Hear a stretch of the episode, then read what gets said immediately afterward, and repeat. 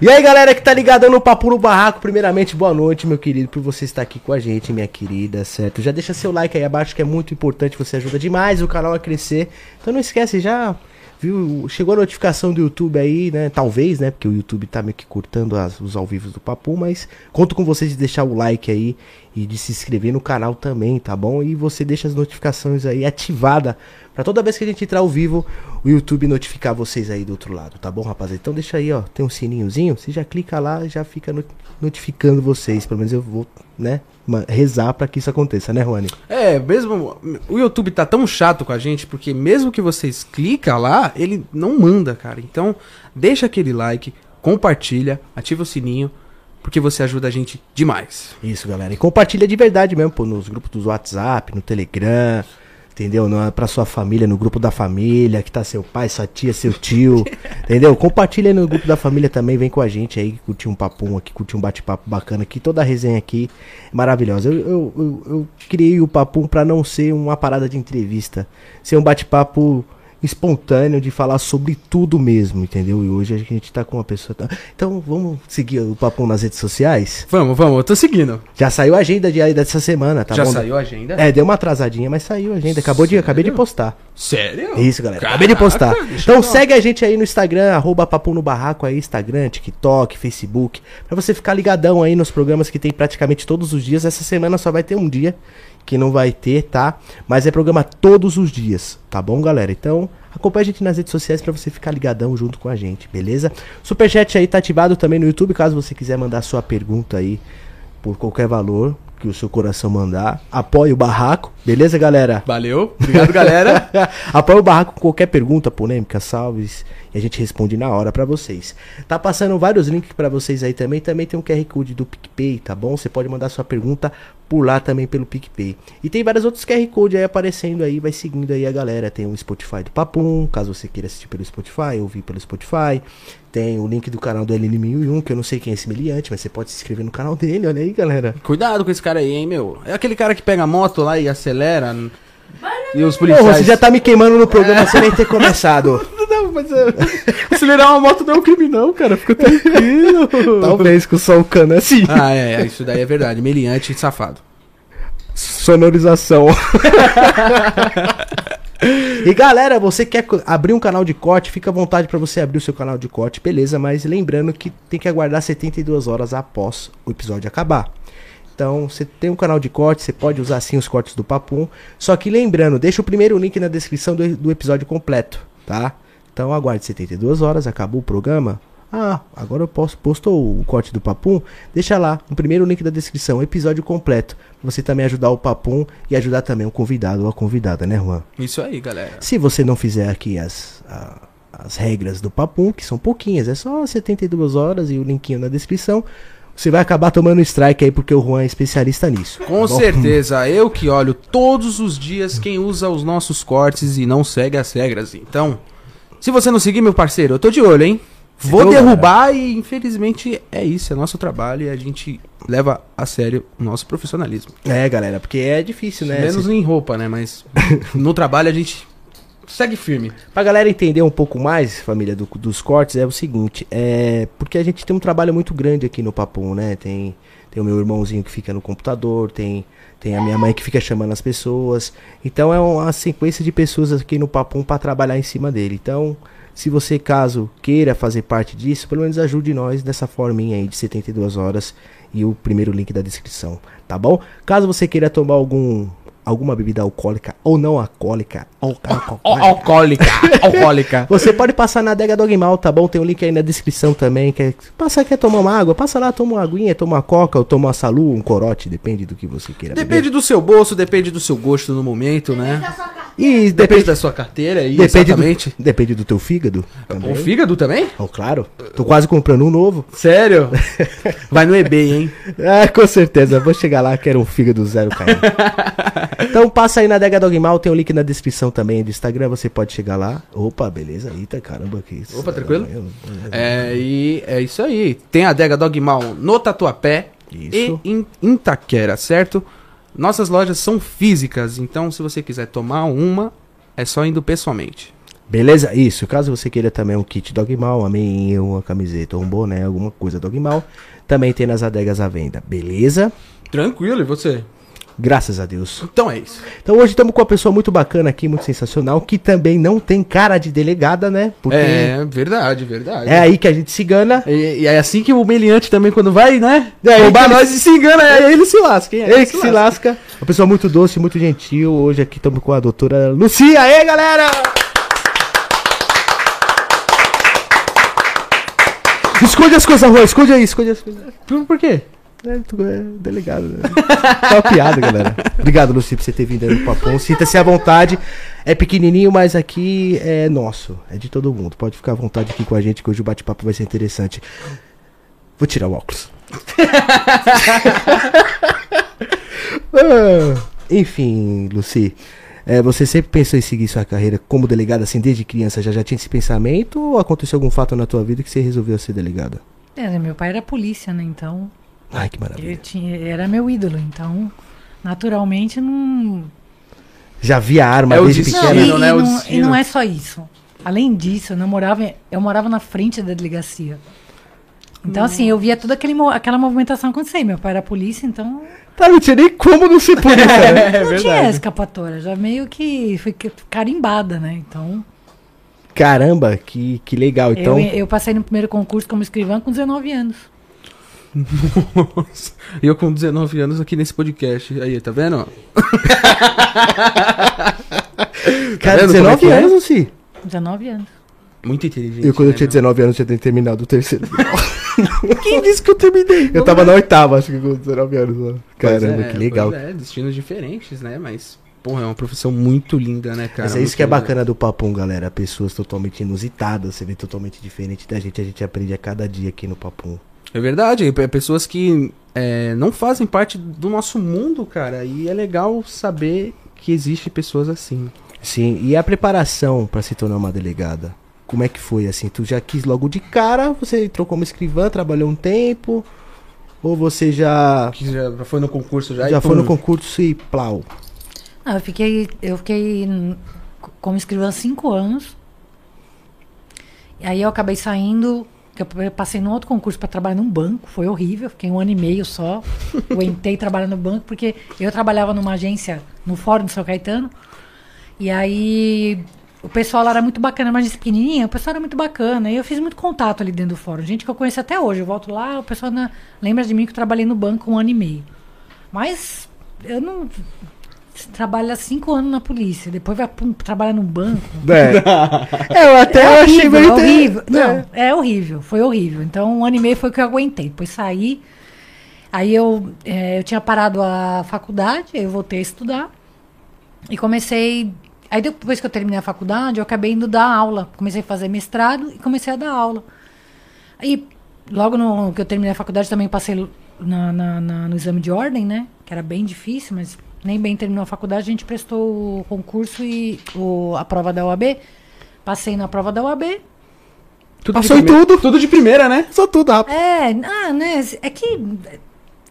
Enfim. é, Tem que gostar muito eu de estudar. gostava muito do direito. Eu adorava o direito, me identificava demais. Então, assim, eu era meio CDF, sabe? Ficava prestando atenção, assim. não- Estudava muito. né? Estudava, estudava muito, eu gostava muito de prestar atenção. Então, assim, pra mim eu assimilava muito fácil, porque era algo que eu gostava muito.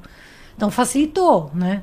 Aí eu já tinha que estudar para o exame de ordem, comecei a fazer mestrado. Eu, eu dava aula de tudo quanto é matéria, né? Na faculdade lá que eu me formei, a, a coordenadora era muito amiga da gente.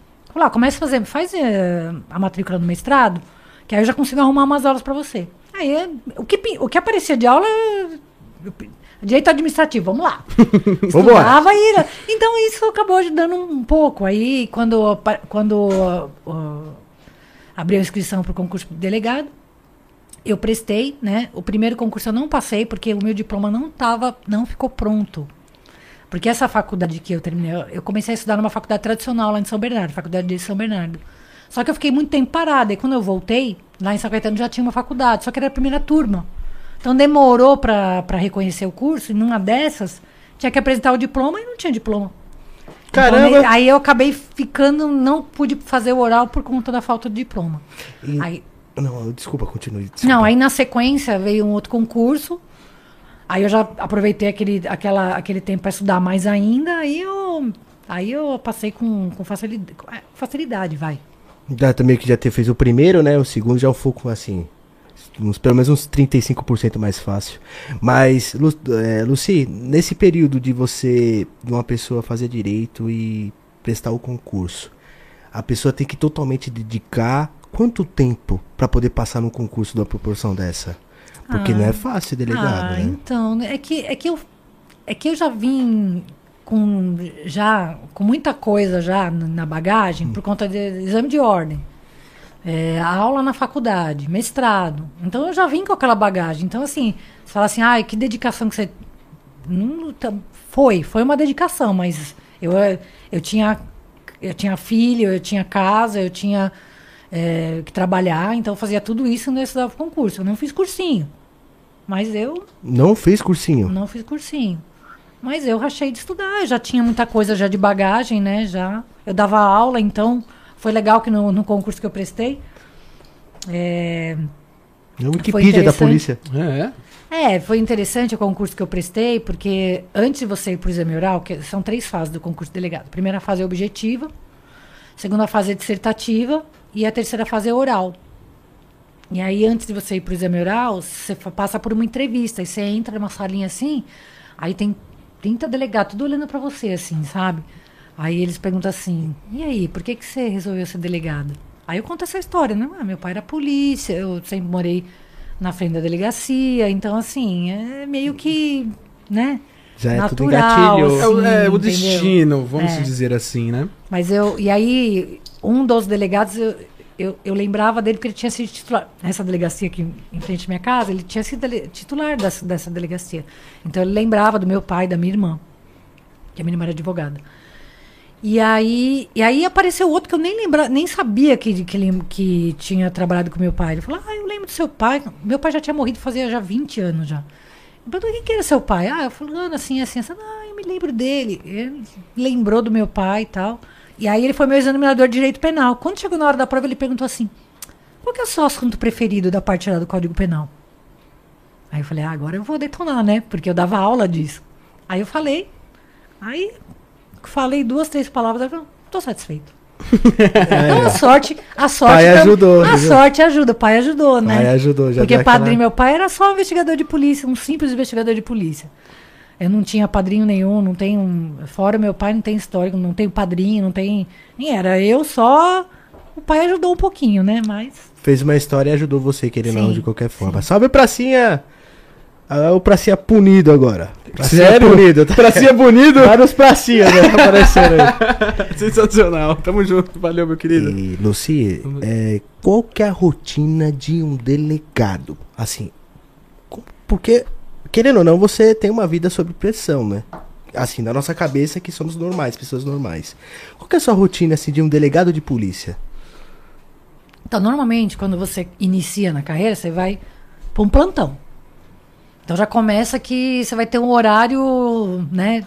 Completamente. Assim, quando tá todo mundo de, de fo- de folga, você tá trabalhando. Quando tá todo mundo trabalhando, você tá de folga. É um, normalmente os horários de plantão, a escala de 12 por 70, 12 por 24, 12 por 72. Então você trabalha um dia de dia, no outro noite folga 3.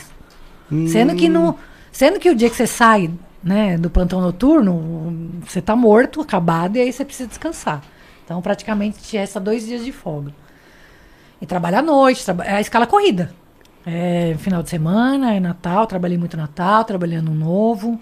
Então não tem essa de fim de semana, feriado, não, tem nada. Não, quando você, é, quando você sai da, da, da, do- da- da academia, que você vai para um plantão da vida e até. E tem gente que.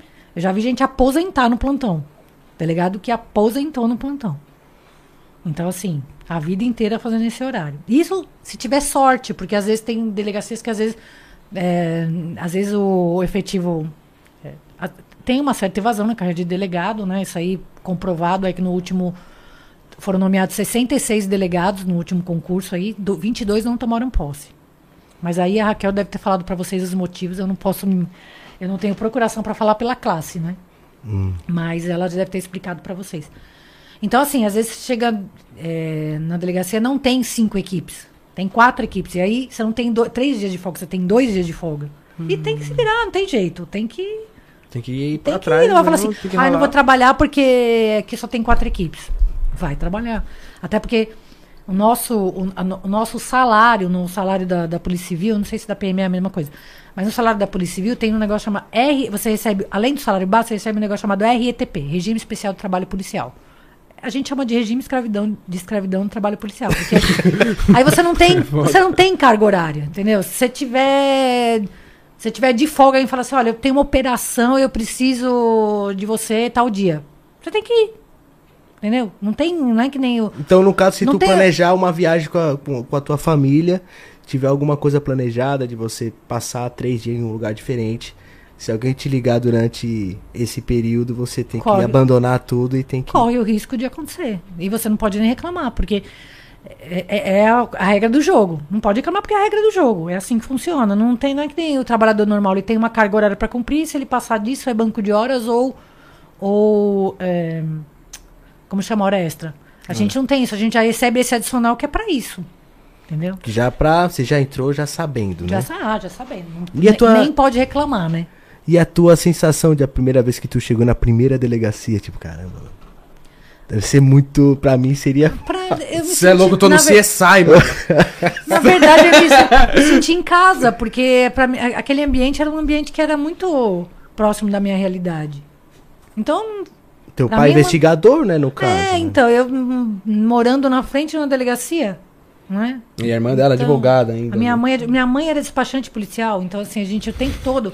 Eu, não, e eu, e eu quando antes de, pass, antes de passar como escrivã, eu ajudava a minha mãe. Ela tinha o, o- naquela época o escritório de despachante fazia documento de, de, de carro, é, um monte de coisa, e o, o porte de arma ainda era a Polícia Civil que dava. Então assim, eu ajudava a fazer a documentação, às vezes eu levava na delegacia, despachava lá. Então, pra mim, aquele ambiente era Então você já tava meio que. Já é, tava so- pra lá de ambientada, não foi. Não, não, ti- não tive o que estranhar. E aí você perguntando qual que é a rotina, né? Chegou no plantão, tá. O plantão normalmente começa às 8 termina às 20. Ou termina, começa a 20, às 20 e termina às 8. E aí o plantão é uma caixinha de surpresa. Você não sabe o que vai acontecer. assim, pode acontecer tudo, como pode acontecer nada. Entendeu? Então você vai. E é o mesmo número de polícia, não tem assim. Às, às vezes as pessoas não entendem, e claro, até não conhecem a nossa realidade. É, é que nem. Eu falo que é que nem plantão de, de hospital. Você não sabe vai chegar. Quantas pessoas vão ser baleadas hoje? Não sei. Quantos flagrantes vão ter hoje? Não sei. Quantas pessoas vão ser roubadas hoje? Não sei. E eu- a minha equipe é fixa, não tem como gerenciar isso. Então, às vezes você chega na delegacia, tô super tranquila. Às vezes você chega, parece que passou um furacão ali, né? E tá só, tá só recolhendo os escombros, né? Não, é. É aquela pizza que mal dá tempo de comer. Pizza no plantão é, é, é, o- é a comida oficial do plantão é a pizza, né? Vai fácil. Mal dá tempo de comer pizza, é, e é pizza mesmo. Pega a fatia mesmo e leva junto, né? E o cidadão foi pego com uma pistola. Não, também é assim não. Acho que coisa de chinês, né? É, lá nos Estados Unidos é rosquinha, né?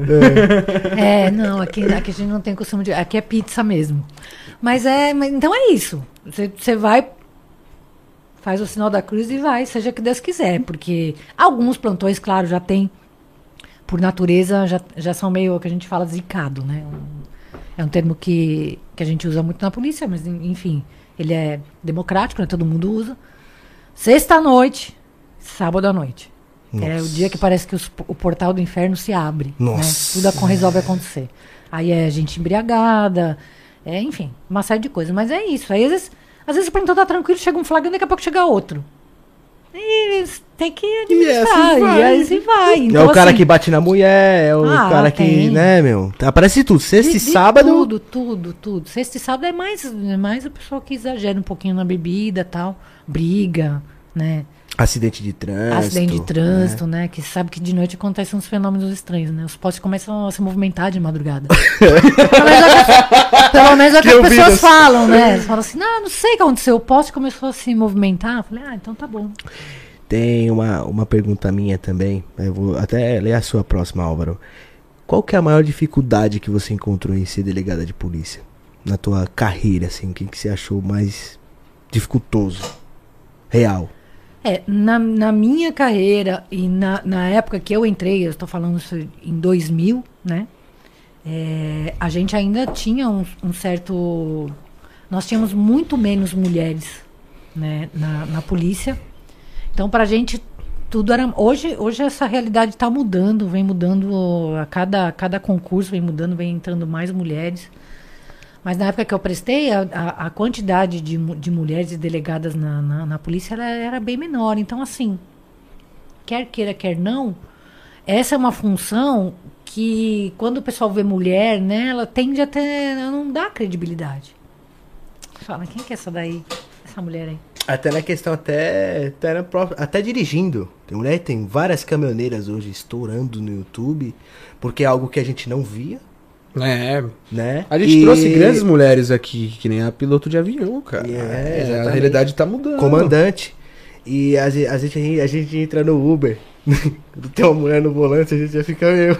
Ó, o preconceito. vendo? Acontece, é natural. Da galera, Ou né? pelo A menos a, galera, brincadeirinha, porque, eu, porque existe mesmo, né? Uhum. Um negócio assim. Até hoje eu tô andando em viatura, o pessoal olha. O pessoal para e olha, es- estranha, né? A mulher da viatura. Principalmente se eu estiver dirigindo. Aí estranha mais ainda, né? Então, porque é fato. Então, assim, essa é uma coisa que eu enfrentei na minha carreira e várias colegas minhas enfrentaram naquela época. É, a, a mentalidade das pessoas que estavam na polícia é, favorecia isso, o número reduzido de mulheres favorecia isso. Hoje esse, esse quadro, graças a Deus, vem mudando, como eu falei. Aí qual que é, qual que é o. E outra, e pra piorar, é assim, eu não tinha. Eu não tinha história na polícia. eu não- tinha, vamos dizer assim, uma. é, não tinha um sangue policial, vamos dizer assim. Meu pai, como eu falei, era investigador de polícia, não é uma pessoa assim que. Ele foi, na- no, no dia lá da entrevista, o, o, o delegado mais lembrou dele porque ele era um cara super boa gente, boa praça, conversador, gostava de contar piada, bom polícia, né? Então ele lembrou mais por causa dele, ma- mais por causa disso. Mas eu não tinha, assim, um, um sobrenome famoso, um parente que tinha sido. Isso pode ajudar, né? No, no Claro. meu caso, eu não tinha isso. Então, assim, tava- era eu e. E você de novo. E eu e eu. É, você de novo. E eu. Claro que na minha caminhada encontrei, encontrei muita gente, graças a Deus, né? Muita gente trabalhou comigo, com quem eu tenho contato até hoje, que a gente, a gente até. Dizem que na polícia nos faz amigos. É mentira. Eu fiz vários, é só você saber fazer. Então eu fiz vários, né? Vem gente que trabalhou comigo, gente que gostaria de voltar a trabalhar comigo por uma questão de eh, não dar, enfim. Os caminhos acabaram se separando, mas gente com que eu converso até hoje, gente que né, tá sempre junto com a gente. E essas pessoas me ajudaram a fazer, né? Porque eu também não faço meu trabalho, apesar de, de, de gostar muito, de ter né, uma tarimba para fazer o que eu faço, você não faz nada sozinho. Então, essas pessoas ajudaram a, a mostrar para os outros, né, para os meus superiores, quem, quem era eu, que eu tava, era digna de uma chance com, como qualquer colega meu do sexo masculino, sem, sem precisar fazer esforço, ele conseguia é, ascensão na carreira e tudo mais. Eu não, eu tive que. Então eu falo, eu, eu, eu falo eu, né? Tive que trabalhar o dobro.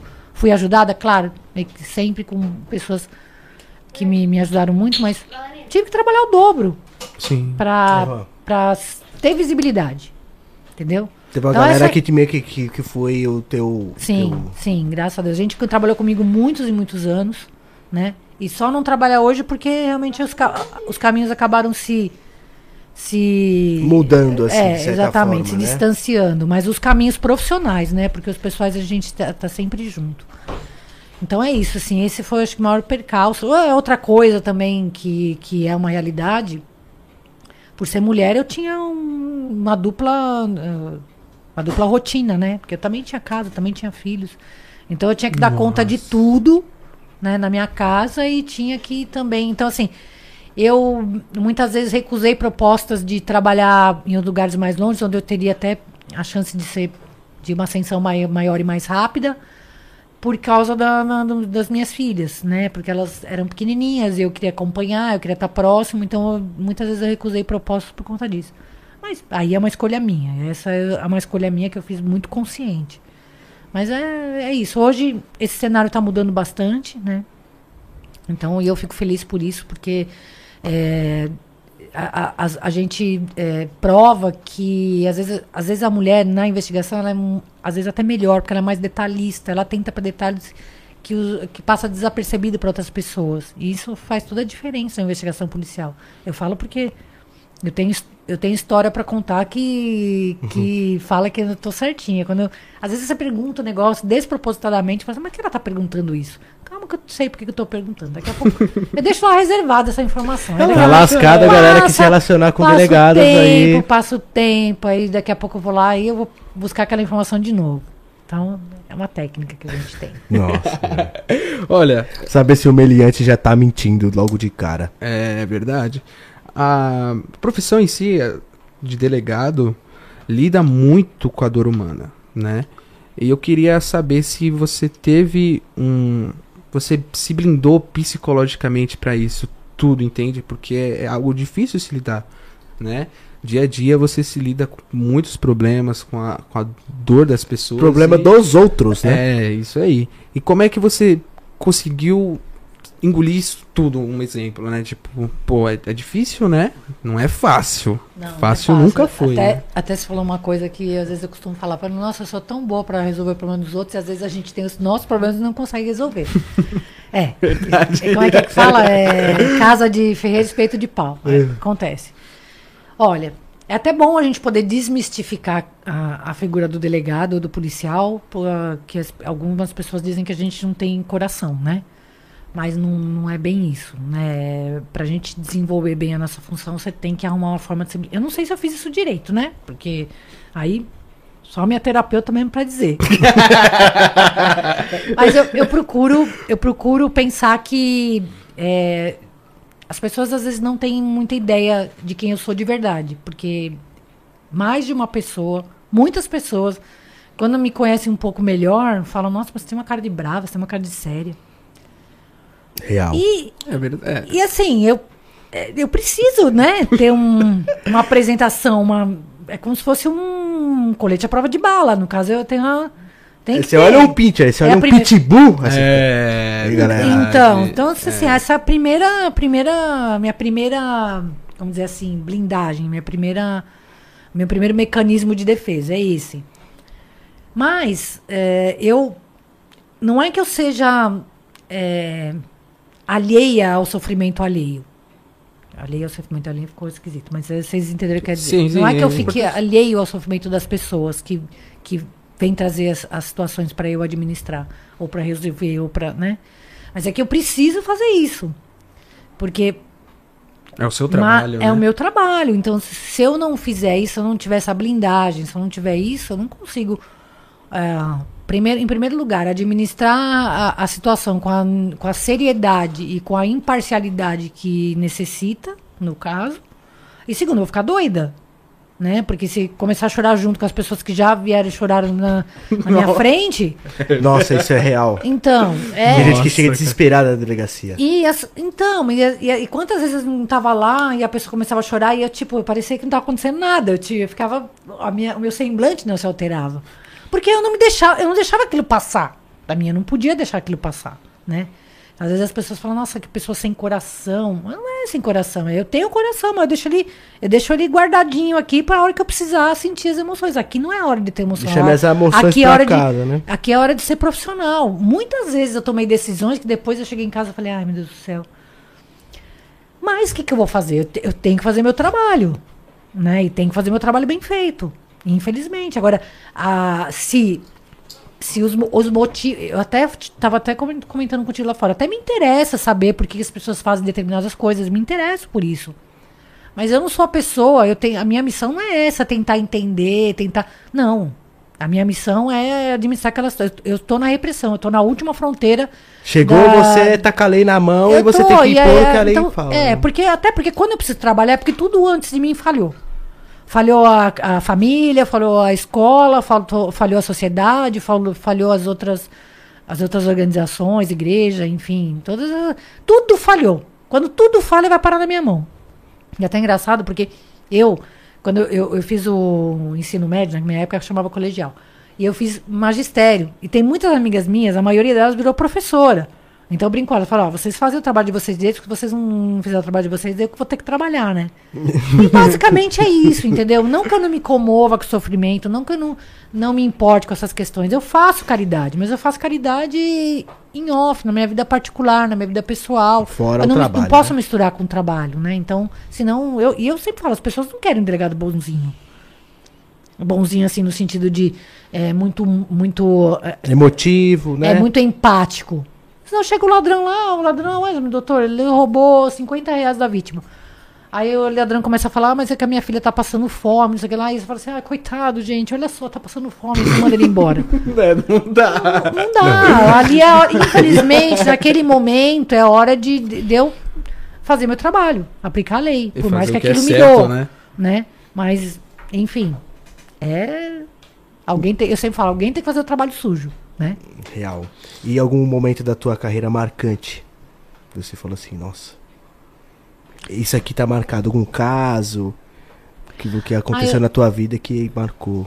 É, Eu trabalhei, eu, eu trabalhei em vários casos, né? Eu acho que to, assim, alguns deles foram marcantes e aí deram repercussão não porque foram marcantes, é porque deu repercussão porque foi teve algo assim que Fora do normal. fora né? do normal. Então eu trabalhei em alguns casos como esses, como esse. Teve um caso que marcou bastante, é que eu falo, a gente tenta se blindar, mas tem hora que você não consegue. Teve um caso que foi muito. apareceu muito na mídia. Eu fiquei 15 dias com os repórteres na porta da minha delegacia com link.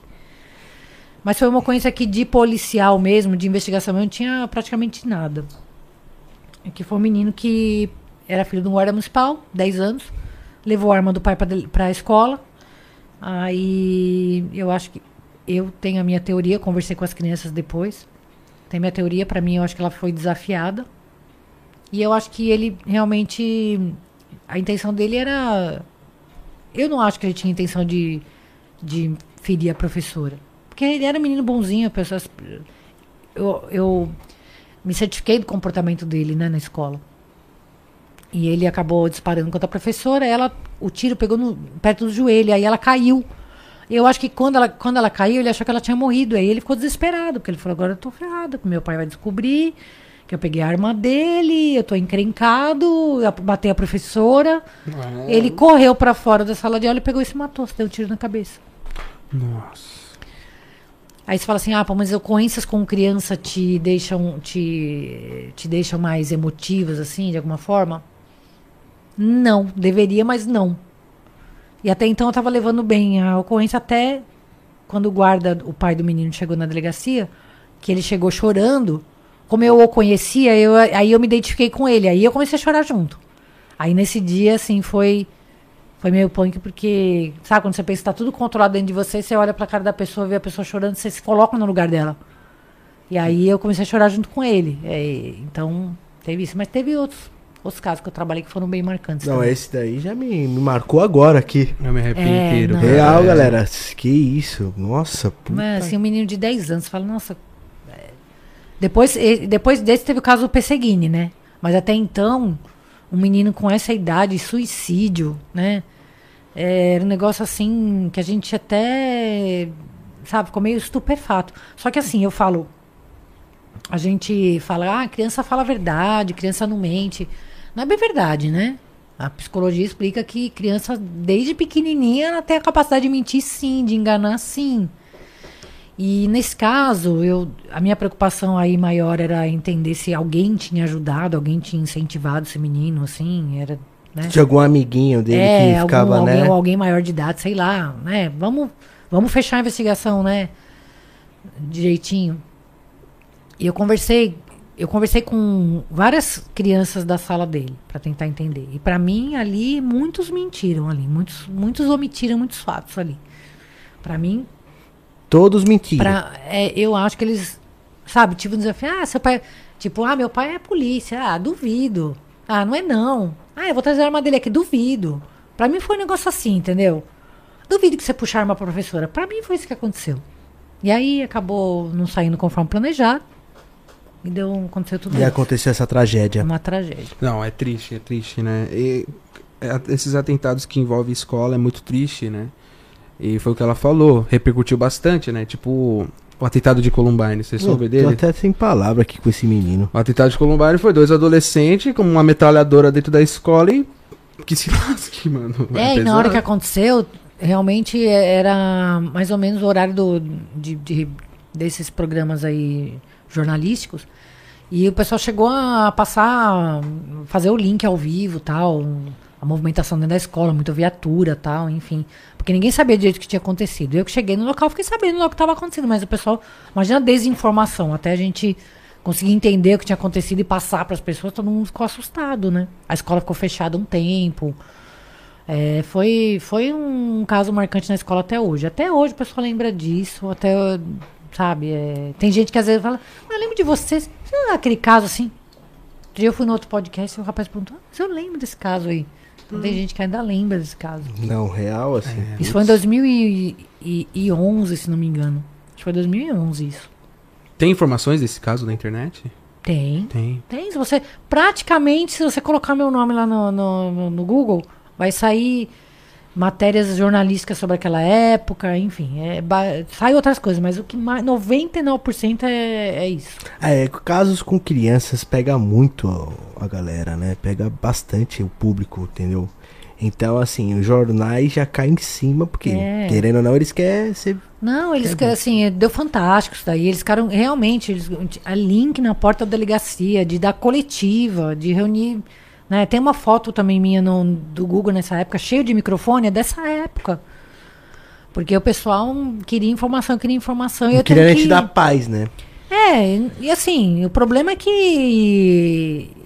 Como é que eu ia ouvir? Eu não- primeiro que eu não podia ouvir crianças de 10 anos na delegacia. Pela minha cabeça não passa a fazer isso. Eu tive que levar elas num, numa, num órgão lá da prefeitura de São Caetano que fazia. a- a- trabalhava com crianças e adolescentes. Até naquela época eu conheci uma, uma psicóloga, a doutora Sandra Mag- Magrini, se ela estiver ouvindo, um abraço para ela. Depois até a gente é, virou muito amiga. E ela me ajudou a fazer, a, a ouvir essas crianças para tentar entender É, o que porque tinha não tem como acontecido. fazer um interrogatório com uma criança, né? E não dá, não é pra levar uma, delegacia, uma criança dessa na delegacia. Já tá, já foi uma situação extremamente traumatizante. Aí você vai levar a criança na delegacia, não tem o mínimo sentido, né? É verdade, é verdade. E para ouvir a, a professora, a professora tinha ficado internada, aí ela saiu, né? E aí eu precisava ouvi-la. E como é que eu ia ouvir? Na delegacia não dava pra vir, a reportagem ali, todo mundo lá fazendo uma cação cerrada. Aí eu tive que ouvi-la na casa de um parente, mas tive que despistar os repórteres, porque senão eles iam me seguir e para conseguir fechar esse caso aí. Que de investigação mesmo acabou não tendo nada, né? Foi meio que. Foi um incentivo meio que da galera, dos amiguinhos dele. Com certeza, não tem outra escapatória, né? Ah, é assim, eu, eu tentei. Eu tentei me colocar ali no lugar dele, pelo que falavam do comportamento dele. Eu acho que teve. Teve sim, teve a questão do desafio, sabe? Então. É, com meio complicado. Criança, até meu irmão aqui, o Cauã com meu filho, um se desafia o outro no jogo e começa a dar treta e dar briga. Não precisa ir longe, não. Se pegar um adulto e falar assim, duvido que você faz isso. Cara de raiva, cabelo que faz. Fala, ah, você duvida. Então. É, você né? não- é, então, Não é. fala duvida. Eu sou uma pessoa que é problema de falar pra mim duvida. Eu, eu não lido bem com essa palavra, não. É. Então, é meio complicado. Teve outros casos marcantes também. Teve, teve um caso que a gente esclareceu aí um, homicídio, um duplo homicídio.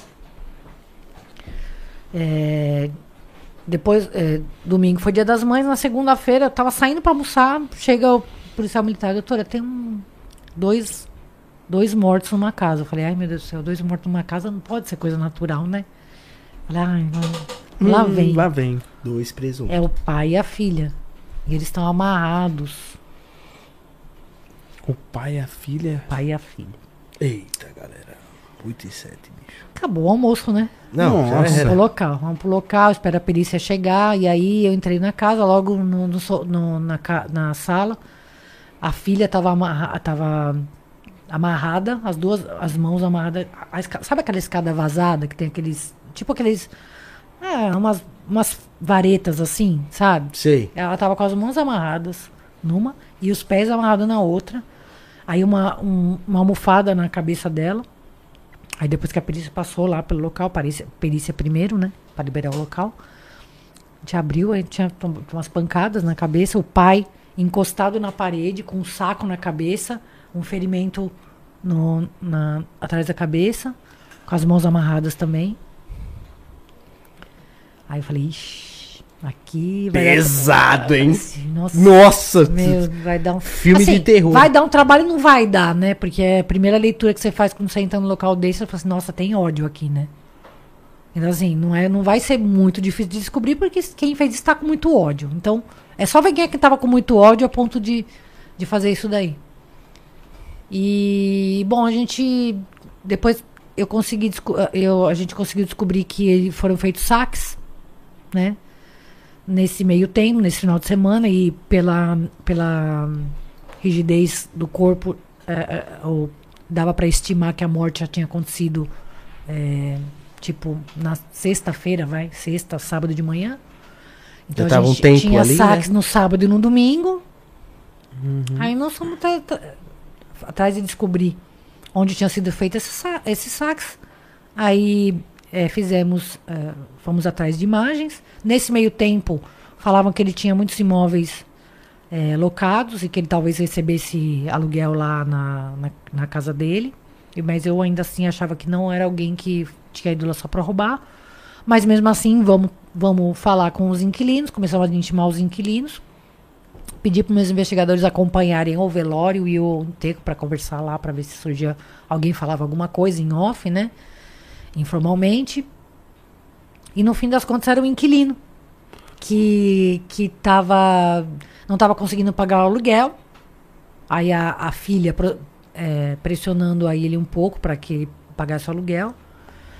E ele e ele acabou não aguentando a pressão.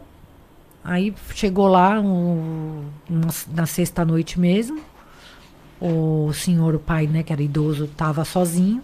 Aí ele entrou, começou a conversar com o senhor, rendeu o senhor e ela, ela era professora, ela chegou depois. Aí ele já estava rendido quando ela chegou. E aí ele acabou realmente pegando cartões, né, bancários deles e, e fez alguns saques mesmo. E a gente, isso demorou 48 horas pra gente solucionar esse crime. Aí quando, quando eu vi que, que nas imagens era o inquilino, aí corri lá no fórum, enquanto, enquanto o pessoal fazia o cerco lá na casa dele, lá a gente já foi. Eu fui no, no, no fórum já com a representação da temporária debaixo do braço e saiu a temporária, dei start pro pessoal, pode, pode cair pra dentro da casa que nós estamos comandados aqui. Pode clicar, o menino. Caraca, mano. Esse daí deu muita reportagem também, porque imagina um duplo homicídio. Por E um caso de um salário. É, e até cara, perguntar, de hein, um- como você um explicou. aluguel. É, porque quando ela foi explicando duplo homicídio, aí ela E ele, explicou que o cara chegou antes, rendeu o primeiro e depois rendeu a filha depois. Que eu falo, os dois, rendeu logo É, dois, então, super-herói. A minha, a, minha, dúvida era essa. Falei, nossa, porque esse cara franzino, porque ele era magrinho, franzino. Eu falei, mas esse cara, como é que ele rendeu? Apesar de ser um, um senhor de idade e uma mulher, né? Como aconteceu? Aí depois. E ele confessou, viu? E ele confessou. Meu, meu interrogatório assim: eu vou conversando, eu vou conversando, a pessoa vai falando, deixa ela falar. Aí eu vou reservando algumas informações, depois eu volto naquela informação. Mas então, foi assim. Por que você fez isso? A- E a pessoa vai caindo em contradição, ela vai se enrolando. Mas ele não estava se aguentando mais. Aí a irmã me ajudou. A irmã me ajudou, porque ela falou assim, fala a verdade. Aí ele começou a chorar, falar, aquela desgraçada, matei ela mesmo. Eu mataria de novo. Ele, fala, ele falava que ele tinha se arrependido de, de, mate- de matar o senhor, o pai. Mas a, a filha falou que não tinha. Eu, eu, fiz um, eu fiz um, tipo, um, um- Durante o interrogatório, eu fiz como se eu estivesse me identificando com ele. Ah, mas ela te humilhava, né? Poxa, não tá certo isso. Às vezes você tem que fazer esse papel, entendeu?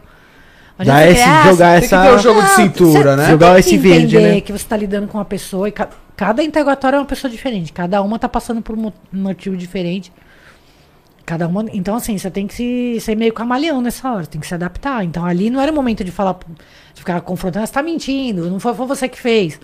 Não, poxa, não, ela tava. É, pô, falaram que ela humilhava, ela te humilhava. Então, assim, ele, eu fui deixando ele A vontade se, que sentir a vontade de, de, de desabafar. E a irmã me ajudou, né? Aí quando ela falou isso daí, ele começou a falar que era desgraçada. Aí eu já vi. Mas no caso, doutora, do cara ele confessar um, crime- um crime, ele. A pena dele cai? Como é que funciona? É, a assim? confissão funciona como uma situação, uma atenuante. Hum, Atenua, atenua a pena. Esse tanto de atenuação é o juiz quem determina. É uma, alguma coisa, né? É, é um, Um incentivo pro cara falar a É um verdade. mês a menos. É, É um mês a menos pra dar um incentivo pro cara falar a verdade, até pra não ser muito trabalho também pro delegado e tal. De... Mas teve algum caso que você não conseguiu descobrir quem.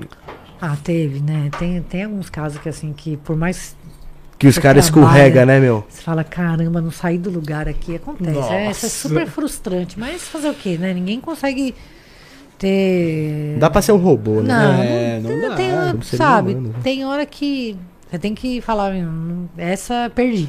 É Perdi, querendo- tentei, perdi. Tem o lado da- do, do- do criminoso inteligente, cara. Do cara esconder todo tipo de pista e você falar, eita. Você é um crânio, totalmente. É, mas eu sempre falo, o criminoso sempre vai ser criminoso. Então, Vai chegar assim, uma ou ele hora vai que- parar de roubar, o que é bom, ou ele vai roubar, vai roubar de novo e vai dar, Vai dar a ruim zica no próximo. Então, eu falo assim, também não tem problema, perder também não faz parte, né?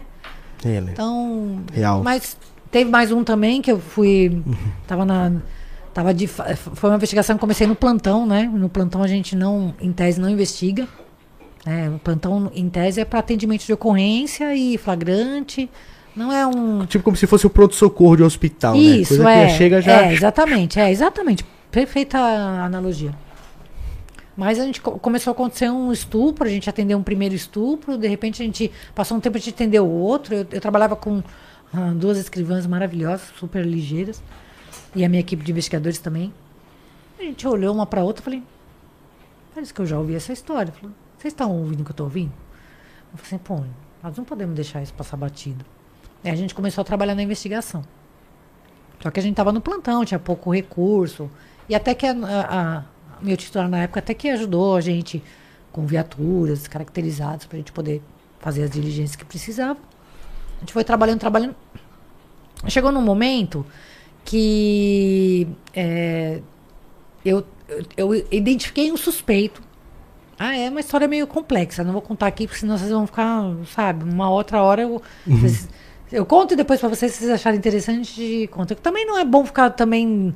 é, Não, faz um resumo é, legal contando assim entender. como é que as coisas acontecendo, porque você fica dando ouro pro bandido, que eu falo. né? É. Então, você É fala verdade. muito, você fica dando ouro É, pro bandido. dá só um resumo. Então. Mas, a, en- enfim, é, eu, eu acabei identificando um suspeito, só que ele não foi reconhecido pela, pela, por uma das vítimas. E aí eu ia sair de férias. E, e já estava até com a posada, já, já tinha pago a posada e tudo mais. E aí eu tinha dado essa, a fotografia do carro do suspeito para um, poli- pra um policial militar que fazia bico numa academia onde a primeira, da- de onde a primeira vítima saiu.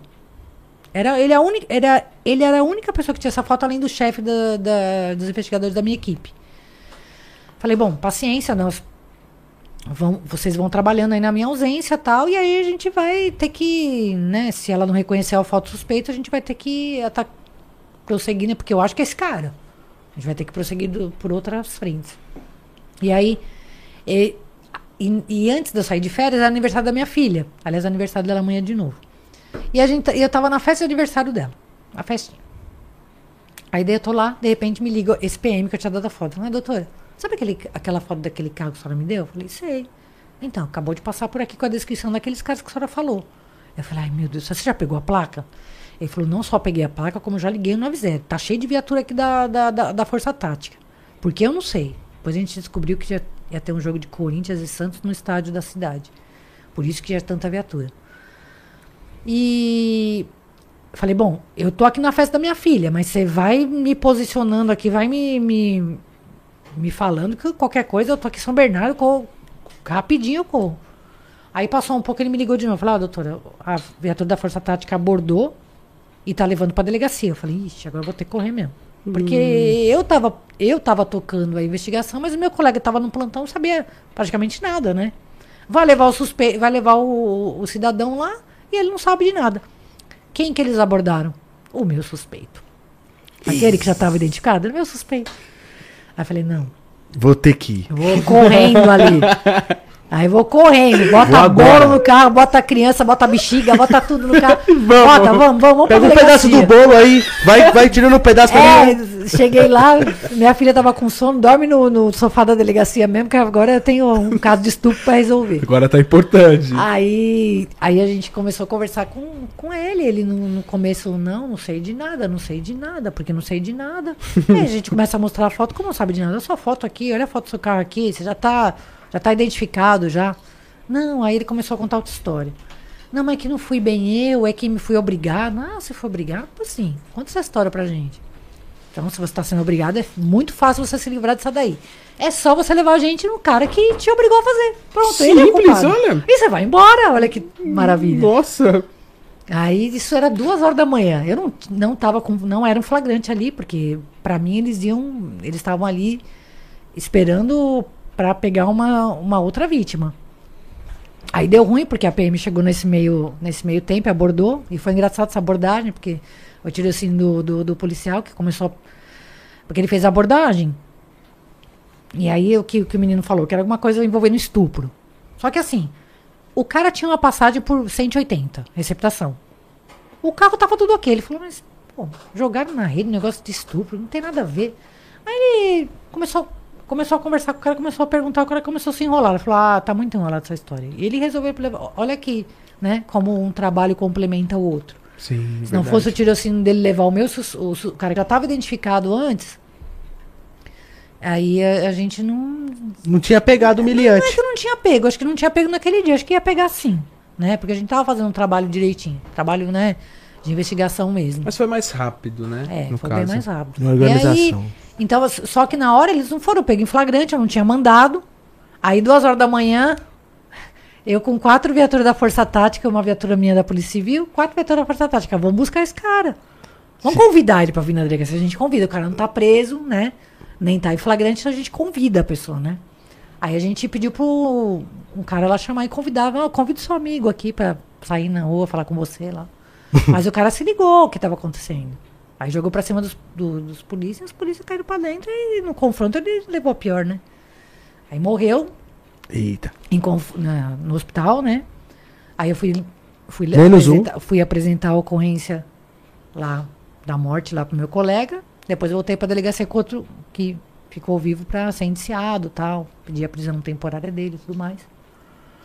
Então, assim, foi um trabalho, você vê, quando a gente trabalha em, em conjunto, né? Polícia Militar com o trabalho da. Né, os dois, como dá certinho, né? É, fica bem E- melhor, né? Você vê que vocês trabalhando em conjunto dá muito mais É. certo, né? E você vê, uma coincidência linda dessa. Um estuprador morto, estuprador preso, cinco estupros esclarecidos, objetos das, das vítimas recuperados. Na casa dele foi encontrado objeto da vítima, arma, foi reconhecido, enfim. E morreu. Menos um Mo- monstro. Sai, né? menos um, né? Uma ocorrência linda dessa. Da- da- o, promotor nem questionou a morte, o Ministério Público não questionou essa morte, né? A única, a única coisa que deu trabalho depois é porque acho que a corregedoria da PM queria saber por que que nós que a por que que a viatura tinha ido se deslocado sem autorização do comando. Que aí me chamaram lá para ser ouvida e falei, mas não, peraí, eu pensei que estavam querendo saber alguma coisa da morte, como é que foi a morte e tal. O Ministério Público questionou, eles querem saber isso, sério. Até perguntei para os polícias, vai ajudar vocês? Se eu for lá, eu falei, não, doutor, não vai ajudar nada, é a mesma coisa. Eu falei, ah, então nem vou, eu perder meu tempo. Acho que fiz até uma manifestação escrita, né? E porque é uma ocorrência linda dessa, os caras estão preocupados se teve autorização, se. Pelo amor de né, se- Deus, né? É, enfim. Tem uma pergunta do Álvaro aqui interessante. Do Álvaro. Deixa eu pegar aqui, ó. Pergunta pra ela se o delegado que manda as viaturas pra rua ou ele sai por eles mesmos. Ô Álvaro, é.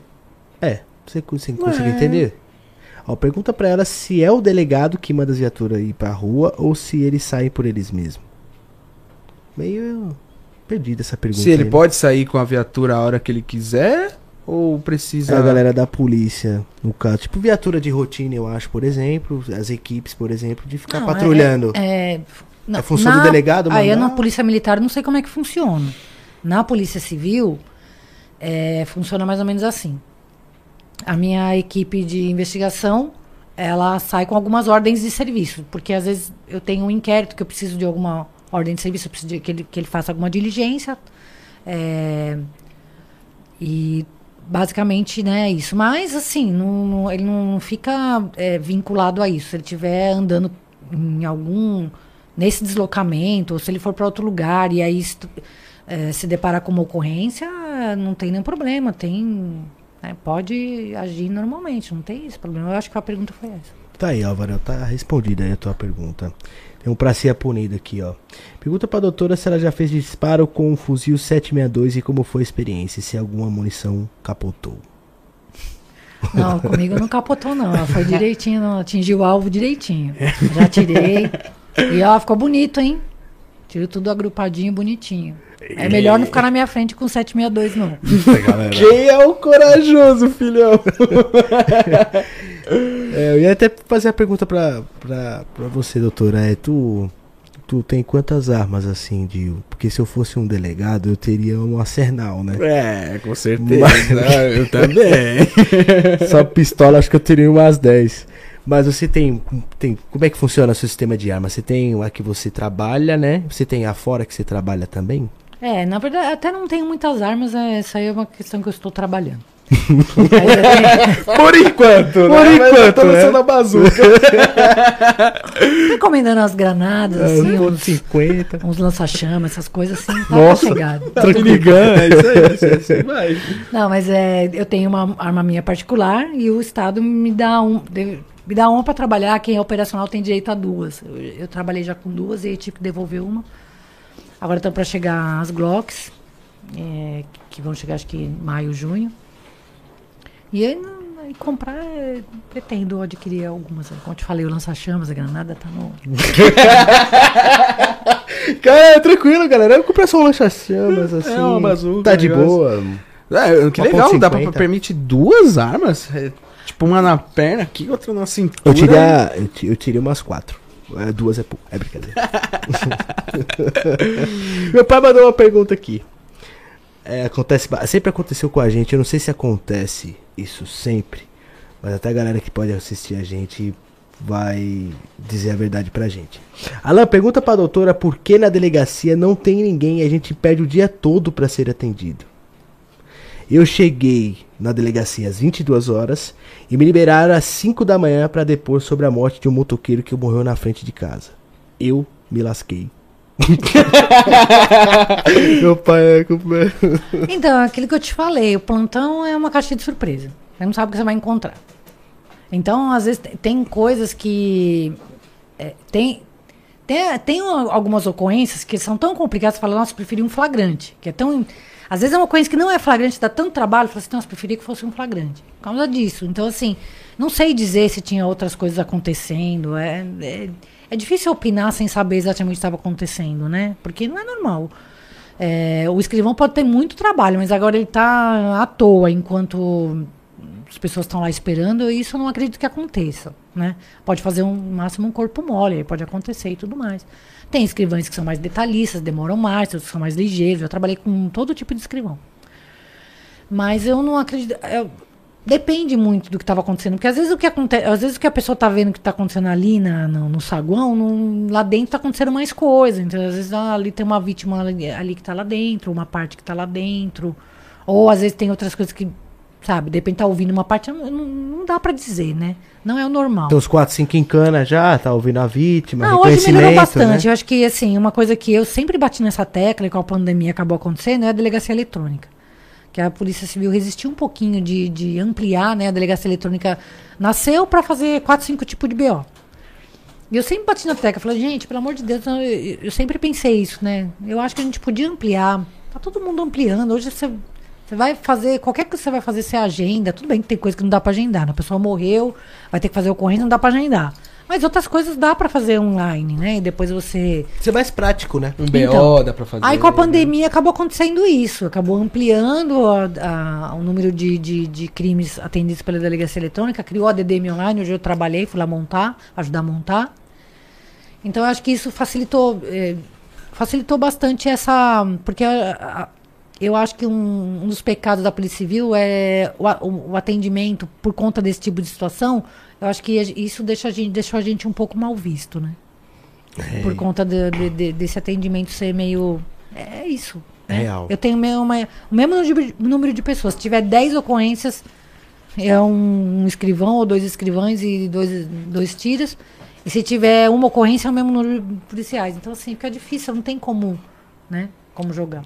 Real. E eu queria saber sobre a opinião, doutora, sobre o capitão Silva Rosa. É, se- será que ela sabe a senhora ficou que sabendo aconteceu? que, que tá saindo na internet aí, ele até fez um. postou algo no Instagram se redimindo, que ele deu, um, Sim. ele deu uns tapas na esposa. Na verdade, não foi uns tapa, né? Ele bateu Ele nela! bateu nela e, poxa, é, É, triste foi uma disso, né? ocorrência de agressão, né, que teve sobre ele. Você tem. Você pode dar alguma opinião? Aí eu fiquei sabendo sim, foi divulgado, né? É, tá Então, divulgado na internet, tudo. O que, que, você, o que é, que a senhora tem a olha, falar sobre esse cara? Eu, assim, a gente, quem fez a ocorrência foi um colega meu, então você se baseia naquilo que, que tá lá escrito, mas tem outras informações que vêm, que vê- chegam, né, que a gente fica sabendo que chega in- informalmente, né? Fora o que tá escrito, né? É, então, tá, não sei se meu colega não sabia de todas essas informações, mas eu acho que ali o fato foi um pouquinho mais grave do que foi noticiado, aqui, pelo menos o que, que parece. Então, assim, é muito. Pra gente, eu quando administro ocorrência de violência doméstica, é, sempre fico muito preocupada, principalmente quando o agressor tem acesso à arma, né? Isso é uma. Aliás, na DDM Online é uma pergunta que se faz: se o agressor tem acesso à arma, porque isso é importantíssimo. Né? Porque a, a medida correta é você. é, prim- primeiro, porque se teve agressão, é caso de. que a gente chama de ação pública incondicionada. Então tem que tomar providência independente- independentemente da vontade da mulher. E aí, por ele ser um capitão da Polícia Militar, ou um policial militar, independente disso, é, te- teria que acionar a corregedoria, acho que foi acionada, né? Mas eu não sei o que, que saiu a partir dali, né? Porque normalmente, é, acho que se fosse um praça já estava desarmado, já, tava, já tinha medida protetiva, não sei. Me, precisaria analisar melhor essa ocorrência ali. Eu acho que ficou meio. meio ficou uma história meio, meio esquisita, ficou meio. É, porque que eu, se eu- pelo Parece que eu tô que sabendo, abafar, né? até que o pessoal que veio aqui esses dias falou que ele agrediu duas vezes, né? Não foi a primeira. Foi duas agressões que ele tem, né? E, ele ainda tá trabalhando normal, tipo, armado, É, normal. então, eu- assim, não vou. Aí você não tá no caso, né? Não tô no tem- caso, não posso me, me falar pelo meu colega, mas assim, isso não era algo que me deixaria preocupado, como já me deixou muitas vezes, né? Ao, um agressor, independente de quem quer que seja, tem acesso à arma. Então, o policial tem acesso à arma, então isso é preocupante, né? É real. Aí eu não sei quais as medidas foram tomadas aí a a- por parte da, da fórum ou, ou corregedoria, né? Eu, em casos com- parecidos com esse, a gente teria pedido para desarmar, por cautela, né? Não é uma Tá. condenação. No caso é uma medida, a medida protetiva, ela é medida protetiva de urgência, ela é para, em primeiro lugar, vamos resgu- resguardar a vítima. Como que você vai resguardar a vítima? É, impedindo o agressor de se Tirar se a arma desse cara, né? E se ele tá armado, tem que desarmar. Isso é louco. Já aconteceu com um policial civil isso aí outro dia. Mas no caso dele de, de você desarmar um policial, ele para de trabalhar já automaticamente? Ou ele continua Aí tem que trabalhando? colocar ele em uma função que não é de, de. onde não vai ter confronto, né? Tem que. Colocar puxar ele interno trabalhando. Ah, ele Trabalha- sabe como trabalhando fazer, né? internamente. Quando alguém se envolve num disparo aí, o polícia mata alguém na rua lá, não bota ele no. não afasta ele. Ele sabe como fazer, só querer. Ele não É. precisa ensinar. Eles sabem como fazer. Isso aí é uma verdade, hein? E, doutora, depois de que aconteceu esse fato do delegado da Cunha, que ele fez algumas coisas aí, que eu até fiquei chateado porque eu acompanhava ele muito antes. Reconstituição, né? É, o que que tu acha que, que aconteceu com o da Cunha? Você acha que a internet mudou no mundo policial por causa dele?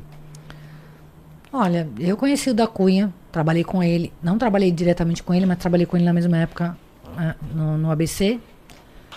E aí o da Cunha que eu vejo hoje na- nas redes sociais é completamente diferente. Eu até não reconheço essa pessoa. Me parece, pra mim, né? Tô falando a minha impressão daquilo que eu conheci lá quando a gente trabalhou na mesma época em, em São Bernardo. e hoje o que eu vejo nas redes sociais. Me parece ser uma pessoa muito diferente daquilo que eu conheci. E assim, nada pessoal, mas eu acho que, ah, em primeiro lugar, nós somos policiais. Certo. Depois, nós somos delegados. E depois nós podemos nos é, beneficiar, né? É, usar a- aquilo que a gente faz para divulgar. E eu acho importante divulgar até. É, é bom você divulgar o trabalho bem feito. Não tudo, não precisa dar o mi- mapa da mina pro bandido, como eu falei, né? Você não vai contar uma investigação como ela aconteceu do começo ao fim. Porque senão você, né, você acaba estragando. É, dá pra você. Eu que eu assisto, dá pra você fazer. é, deixar as pessoas em alerta de alguma coisa, né? Sim. De algum crime, né? De, de até mostrar para o dia a dia de um policial, que também às vezes não é mostrado muito bem pela televisão. Então dá pra fazer alguma coisa, mas sem tirar o foco que é polícia e um delegado de polícia, entendeu? Então. Eu fiquei triste porque. Não, o cara. É, realmente a gente era muito fã do da Cunha, né? Mas É, eu gostava muito do trabalho dele, assim, nossa, real, assim, é verdade, não tô mentindo, não. Gostava muito do trabalho do Da Cunha, mas depois dessa reconstituição aí, meu. Ah, infelizmente ele mentiu, lá. né? eu E... queria trocar ideia com ele sobre isso ao vivo. Pois é, né? Ele deu uma de. Quero fazer uma série da Netflix no meu canal aqui, enganando todo mundo, né? É, então, isso, isso é o que dá quando você se, se, se preocupa com as coisas, tem foco nas coisas erradas, né? O foco aqui, quando você está trabalhando numa investigação, você descobriu o autor, proteger a vítima, enfim. E aí, ele se, eu, acho, eu acho que ele perdeu a mão, e não sou só eu que acho, né? Isso é, é, é um. É uma ideia, né? É um pensamento comum de várias pessoas que estão dentro da Polícia Civil. que Sim. Ele perdeu a mão, né? Se deslumbrou, eu acho que um pouco com então, assim, eu acho que, sei lá, eu acho que não dá pra ser os dois, né? Ou você é delegado, você é policial, ou você é youtuber. É, Você quer, sabe? Eu, na, Uhum. Tem que essa é a separar. minha visão. E, e a minha uma opinião compartilhada por muitos colegas meus. Ele perdeu um pouco a mão, começou a, a, a disparar desnecessariamente pra cima de quem não. Até pra pra pessoas que trabalharam junto com ele. Nossa, isso é meio, sabe? É uma coisa É, os que próprios parceiros. é tipo X9, né? Como você vai. Você participou de um negócio comigo e você vai contar como é que foi que, que nós fizemos. Pô, isso não se faz, entendeu? Isso é segredo que, né, que, que as pessoas guardam. Tem coisas que nem todo mundo precisa saber. Você vai. Sabe? Então, assim, é meio. Eu acho que ele se deslumbrou muito. Eu não faria, eu acho que é uma atitude condenada do meio policial. E, de- e- e desses podcasts que tá acontecendo no mundo dos podcasts? Que policiais tá indo em podcasts e tá matando todo mundo. E que tá. Nossa. Ah, então. Qual que é a sua, a sua opinião, por exemplo, do, Olha, do Capitão Telhado que foi esses Eu vou te dias, falar né? uma coisa que, que eu, galera- é um- isso, eu, isso eu já ouvia do meu, do, do meu. Só não ouvia do meu pai nesse, nesse a frase assim, porque naquela época não tinha o filme Forrest Gump, sabe o Forrest Gump, né? Como esse filme veio depois que meu pai morreu, mas ele já falava é isso. Então ele falava o seguinte: tem polícia que tem história pra contar e tem polícia que conta história. Entendeu? Tem uma Entendi. diferença muito grande. Polícia que tem contador de história, tem muitos. Conta história dos outros, conta história, dá um- uma floreada na história, né? Aparece na história depois que a história já aconteceu, entendeu? Só pra, né? Tirar uma foto assim, entendeu? Aparecer na ima.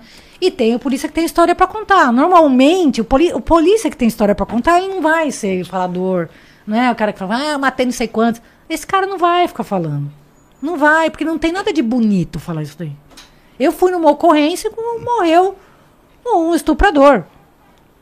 Entendeu? Eu não fui lá pra matar alguém. Acabou- acontecendo. Eu não tô me vangloriando, fazendo uma apologia disso daí, como se fosse bonito, como se fosse um negócio legal. Quantos o cara anos- pode até achar, mas não pode deixar transparecer isso. Quantos anos de polícia a senhora tem? Todo respeito. Ah, só 26. Não, 26 anos de polícia. Quantos miliantes já foram pra outro mundo? Eu per- olha, eu nem conto. Se tem gente que conta, eu não sei. Eu nunca contei quantos eu prendi. Mas chegou a 100, não, né? Mas 26 anos Passou de poderia 100. chegar, né? Passou, Passou de de 100. 100. Com certeza passou de 100. No- né? É, é uma, é uma longa história, né? Mas é, mas é isso, o polícia que tem história pra contar, esse não precisa ficar alardeando. Até porque todo mundo sabe quem ele é. Ele nem precisa falar, falou, aquele cara lá é matador, cuidado com ele lá. Entendeu? Ele, você fala pra ele, fala, não, É, as pessoas vão falar, um né? pouquinho. Não, imagina, foi só um pouquinho só. E foi um monte, mas ele não vai falar. Esse cara que, que, que tem história pra contar, não vai ficar falando. Quem fica falando muito é porque, sabe, tipo... tá? É, é o contador de história, é o Forrest Gump que a gente fala, né? É, é complicado, né, cara? Tem muito, muito policial Aí, até porque, olha, desculpa. eu tenho uma tese, né? Tem, tem. Na polícia tem muito mentiroso, muito. Não, eu tô. Eu, eu galera, É. eu tô conhecendo depois dos podcasts que tem aí, que tá no ar no YouTube. É, tem um. Eu já parei pra assistir uns 3, 4 episódios que eu falei, caraca, mano, se tivesse Não, uma assim, guerra no Brasil. olha, a mentira começa, É eu vou te falar, até na vida pessoal, tá? Tipo, ah, olha, viu, amor, eu tô, eu vou fazer uma, eu vou fazer uma campana agora. Tá, tá campana fazendo uma campana em outro, sabe? Começa assim. Então assim, polícia pra mim quando ele conta história, é bom que ele conta uma história bem redondinha pra, pra eu fingir que acredito. Porque eu já começo a desconfiar logo que ele começa a contar. Entendeu? Porque se ele falar dei 10 tiros, é porque deve ter dado um se deu. Então tem que tomar cuidado. Eu, eu tenho, eu tenho minha- minhas reservas.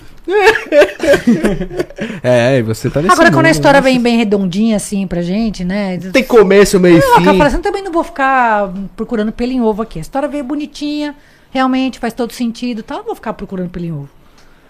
Agora, se não vier, se não vier muito redondinha, você já começa a falar, hum, Não, eu já vi até policiais em teu passado podcast. te condena, a gente já fica meio assim. Policiais em podcast perdendo a sola do pé foi embaçado. Nossa, gente, eu vi umas histórias aí. falei, nossa senhora, que, Não, galera, é como assim? sério. O The Flash, botaram. The Flash tá na Polícia Militar É agora? o Rambo, né? O É, Rambo- então. Rambo. Falei, meu Deus, como pode menos de um minuto fazer tudo aquilo? Eu queria saber como. Galera Deus, tá é muito exterminador do futuro, galera. Pois isso. é, pois é. muito É um talento filme de desperdiçado. ficção cara tá científica. perdendo tempo no lugar, tá fazendo uma coisa errada. É verdade. Eu já assisti policial. Stallone, caralho. Eu já assisti policial que eu falei, não, é o novo cara da. é o Em novo- Hollywood ele fazia, faria maior sucesso. Tá louco. É complicado. É o novo, sei lá, o novo super-herói da Marvel, tá ligado? Não é possível, mano. Tem, Que tem isso? bastante, tem O cara é o bastante. novo Batman. É verdade. Não o Batman faz isso que os caras fazem, O mano. Batman não mata, pô. Real. Mas então, é... Tá tendo uma coisa que os policiais de bem estão falando muito mal, que é sobre a corregedoria, né? Muitos policiais praças estão sofrendo com a corregedoria, né? Porque tá tendo uma perseguição, né? Isso por palavras de outros policiais e que vieram aqui, né, Alan? Sim. tá tendo uma perseguição desses policiais sobre a corregedoria. Estão indo atrás dele, foram atrás da gente, policiais que participaram do nosso podcast. A corregedoria chamou a gente. A gente foi no batalhão. gente Qual que teve foi que o ir lá- número é o nome do batalhão? Não lembro, nem lembro, só lembro que foi muito Mas longe. Se foi, a gente foi. A gente teve que ir lá, falar tudo, né? Que, pô, não tem nada disso que eles pensem. E que o policial é gente boa, é super tranquilo, cara. Não teve nada disso. E o que, que você acha dessa perseguição? Você acha que a corregedoria tá pegando mais pesado com os policiais depois do da Cunha? Ou você acha que sempre existiu isso? Porque a corregedoria fala que sempre existiu isso, só que agora tá pior, né? Não, sempre existiu. Ah, são 26 anos de polícia. E é que eu falo, a maioria da, da, da minha carreira foi nos plantões da vida. Nos plantões da vida, quem que tá trabalhando no plantão de noite, madrugada, Natal, Ano Novo, é, o- é, o, é o cabo, é o soldado, é o sargento, é os, é os, guarda, é os guardas, são os guardas municipais. Sim. Essas pessoas estão trabalhando no noite. Quando você precisar de alguma coisa, se dá dor de barriga, se der um problema na cadeia, pra quem você liga? Pra eles. Agora, se? Então, se- assim, se ligar agora, eles estão aqui, Sim, mano. com certeza, né? E, e- e- então é claro que isso cria uma proximidade de, de- né, por conta do, do- de tudo isso que a gente enfrenta praticamente junto. Então a gente leva muitos papos sobre isso a vida inteira ouvir falar da, das- da coisa ridícula. Ah, cami- canetar, né? Chama, eles falam que é canetar. Ah, me canetaram por causa da bota, me canetaram por causa do cadarço, me canetaram por causa de não sei o que lá. Eu falei, "É sério mesmo que tem isso? Né? E eu já ouvia falar. E aí, então, assim, a gente sabe que tem, que, porque o regulamento, principalmente na Polícia Militar, né? Não que na Polícia Civil, na Polícia Civil, hoje, pelo menos, o, a corregedoria, pessoal que está na corregedoria hoje, eu acho que tem uma outra cabeça, até porque eu conheço quem está lá, então sabe que tem uma outra cabeça. Mas a, na- o regulamento da, da Polícia Militar e a, e a corregedoria, eu sei porque eu já, eu já tentei administrar um. Eu e um outro delegado estavam no plantão com uma ocorrência envolvendo um policial militar que efetuou um disparo. Agora não me lembro se acertou